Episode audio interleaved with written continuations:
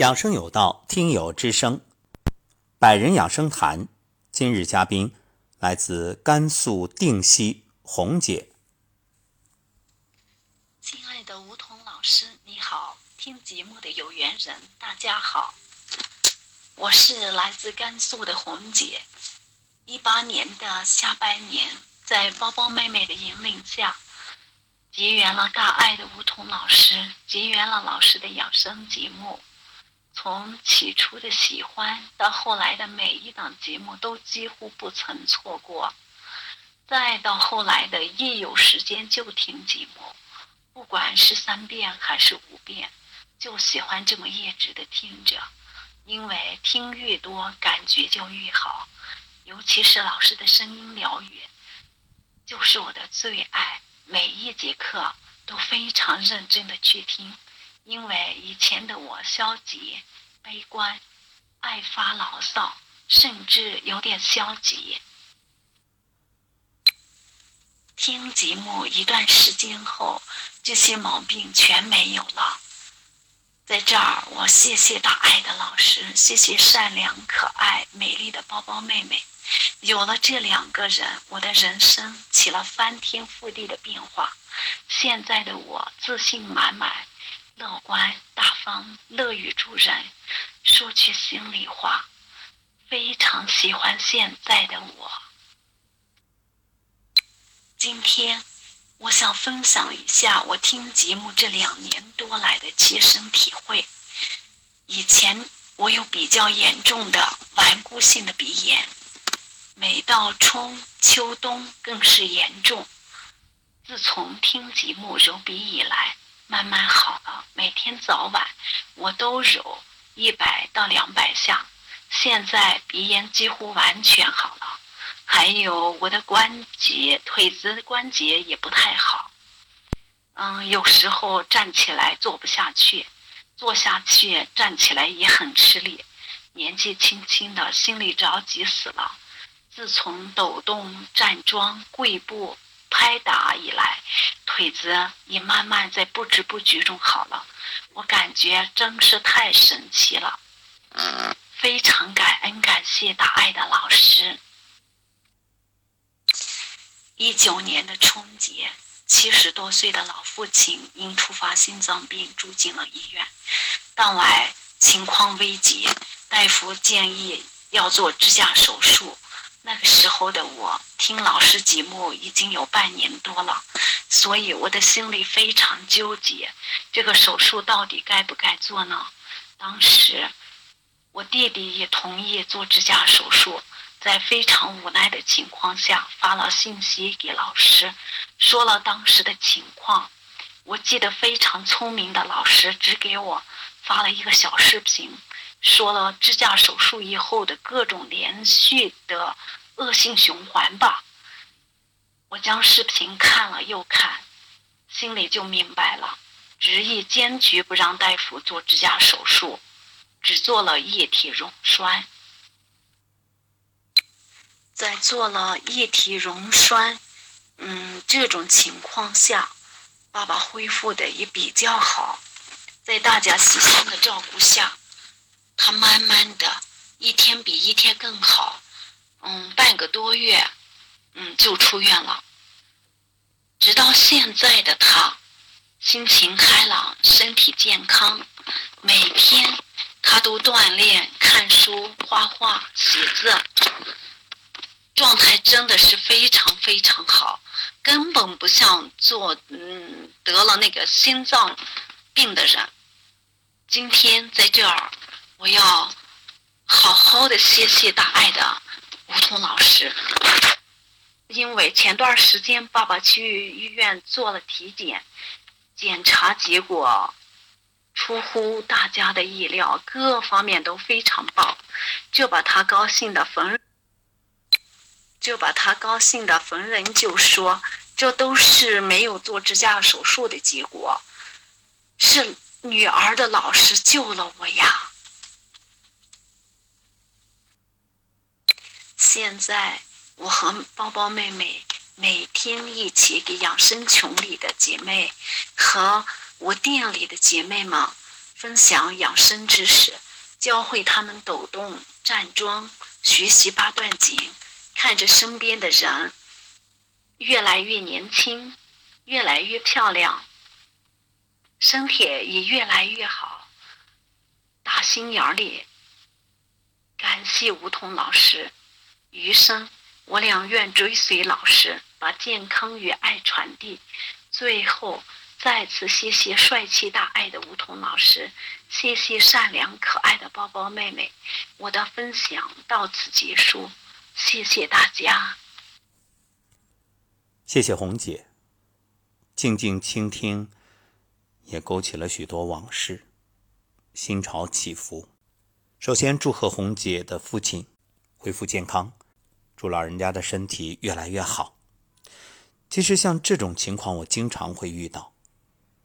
时不时会有听友问我，什么什么情况，要不要做手术？每每这时，我很慎重，请大家谅解，我无法给出一个明确的答复。为什么？其实对我来讲，最简单、最安全的回复就是听医生的，因为这样我没有任何责任。可是许多时候。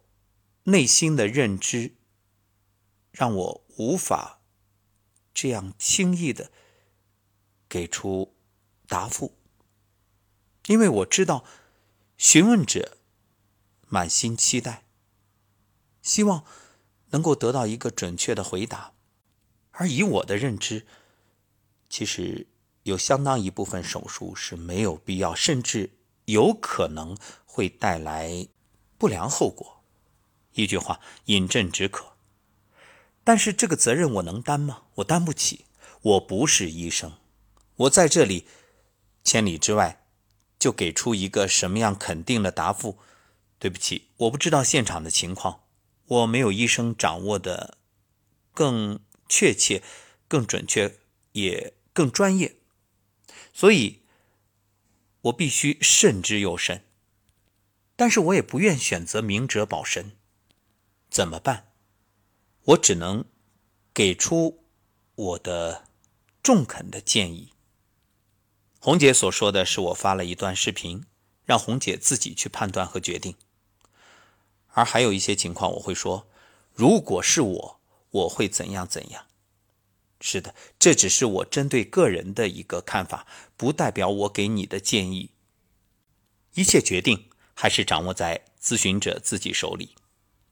当然，像红姐父亲所说，生命之健康要感谢我，这个功劳我也不敢接受。我只是尽了一点绵薄之力，说了一点内心真实的想法。要说感恩，要感恩中医智慧，感恩人体的自愈力，感恩老父亲的福报，也感恩红姐的这份信任。但是有一点，在这里要做一说明。关于究竟要不要手术，这绝不能听信一家之言，请大家以后遇到的时候慎重考虑。急救的手术当然是刻不容缓，所谓壮士断腕，为了保命做出牺牲在所难免。如果是不那么着急的，那建议大家要综合考量，不要盲目的。好像哪儿痛哪儿有问题就一切了之，这是不负责任的。就像我们常说的，你胃痛切胃，阑尾发炎切阑尾，那头痛怎么办呢？治病这个事儿啊，真的不能简单粗暴，一定要为身体负责。制定一个方案，不仅要解决当下的问题，还要综合考虑未来会有怎样的发展。另外，红姐谈到自己鼻炎的问题，通过按揉还有其他一系列的方法，现在鼻炎已经好了。那我们接下来呢，就来谈谈鼻炎。我们先来说说西医治疗过敏性鼻炎的方法是啥呀？就是放在组胺上，专门想办法来对抗组胺。有的朋友可能会问，组胺是啥？组胺呢是由组氨酸在脱羧酶的作用下产生的。许多组织，特别是皮肤、肺和肠黏膜的肥大细胞中含有大量组胺。当组织受到损伤或者发生炎症以及过敏反应时，都可以释放组胺。组胺有强烈的输血管的作用，能够使毛细血管和微静脉的管壁通透性增加，血浆漏入组织。导致局部组织水肿，所以你看，有这样一群人啊，面对着鲜花盛开，大家都说：“哎呀，好美啊！”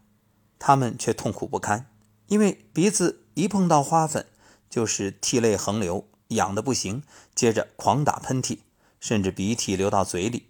最关键的是，导致鼻塞、呼吸憋闷，憋到头晕脑胀，怀疑人生，眼睛也发痒。痒到你啊，一个劲儿揉个不停，这就是过敏性鼻炎。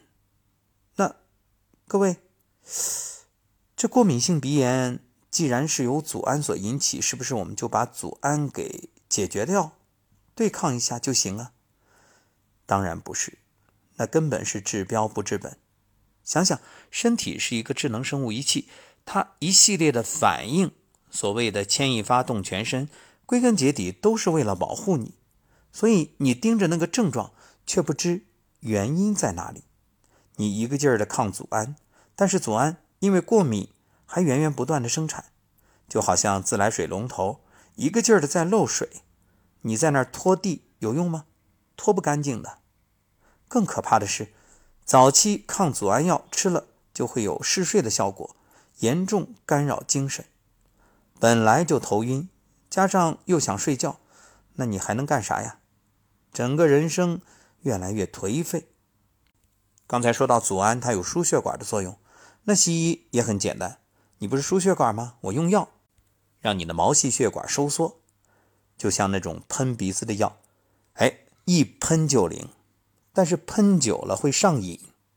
有人可能会说了，上瘾无所谓，只要能治病，让我呼吸顺畅就行。可是。等你上瘾之后，要知道，这个产生抗药性，药的效果就不像当初那么好了。效果不好怎么办？你肯定会加量，用的越来越多，越来越频繁，可效果呢，依旧越来越差。最后发现药起不到作用了，鼻黏膜也严重受损。所以这种治标不治本，真的是。太害人了。那我们来说说中医如何看待过敏性鼻炎。其实中医讲的是一个关联性，就是你鼻子的毛病啊，要找它的根源在哪儿呢？在肺。这个很容易理解啊。你看鼻子呼吸，那肺它主呼吸的。《黄帝内经》也明确告诉我们，肺开窍于鼻。其实除了和肺有关。鼻子的问题还和肾有关，因为肾主喷嚏。你为什么会打喷嚏？为什么会流鼻涕啊？都是肺肾当中的邪气想要通过鼻子向外排。那么肺与肾当中究竟有什么邪气呢？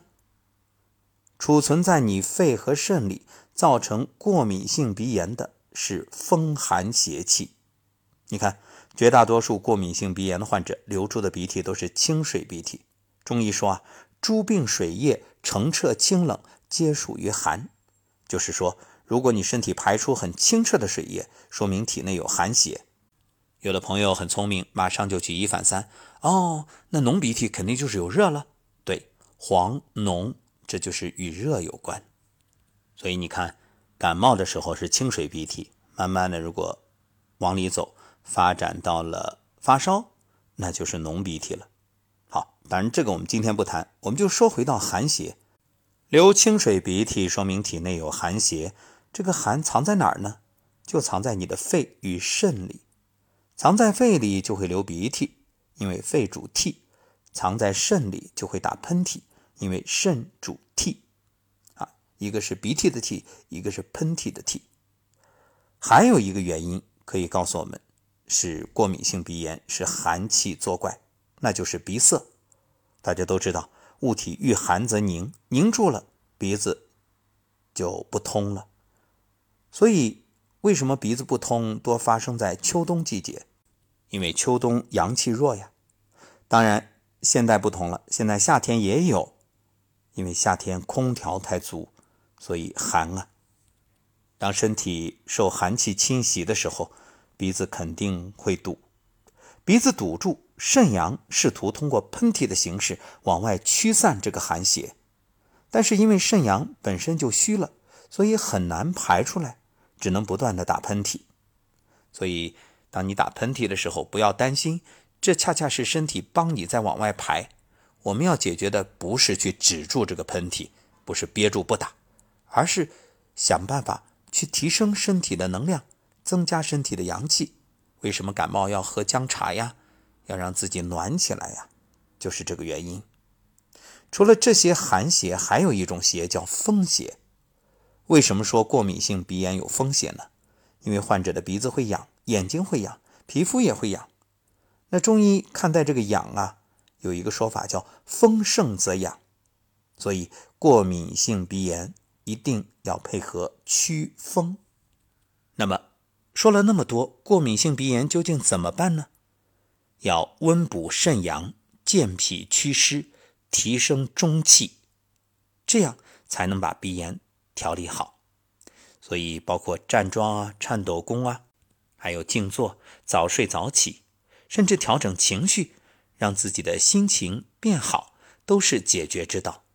你看，你坏情绪，像低落呀、郁闷啊、抑郁啊，这都是阴，当然也属于寒。而喜悦、快乐、美好、积极、乐观、开朗，这都属于阳。我们说以阳化阴，就是这个道理。好，关于鼻炎就说到这儿，感谢各位的收听。当然，最简单的办法，你可以经常用双手大鱼际对搓，搓热之后，然后去搓鼻翼两侧，像迎香穴啊等等这些让鼻子通窍的部位。特别现在天越来越冷，那冷的天出门一定先把。鼻翼两侧搓热。另外，我常年坚持的是用冷水往鼻子里吸一点，擒住，然后呢堵住一个鼻孔，把另外一个鼻孔的这个水醒出来，再如法炮制换另外一个鼻孔。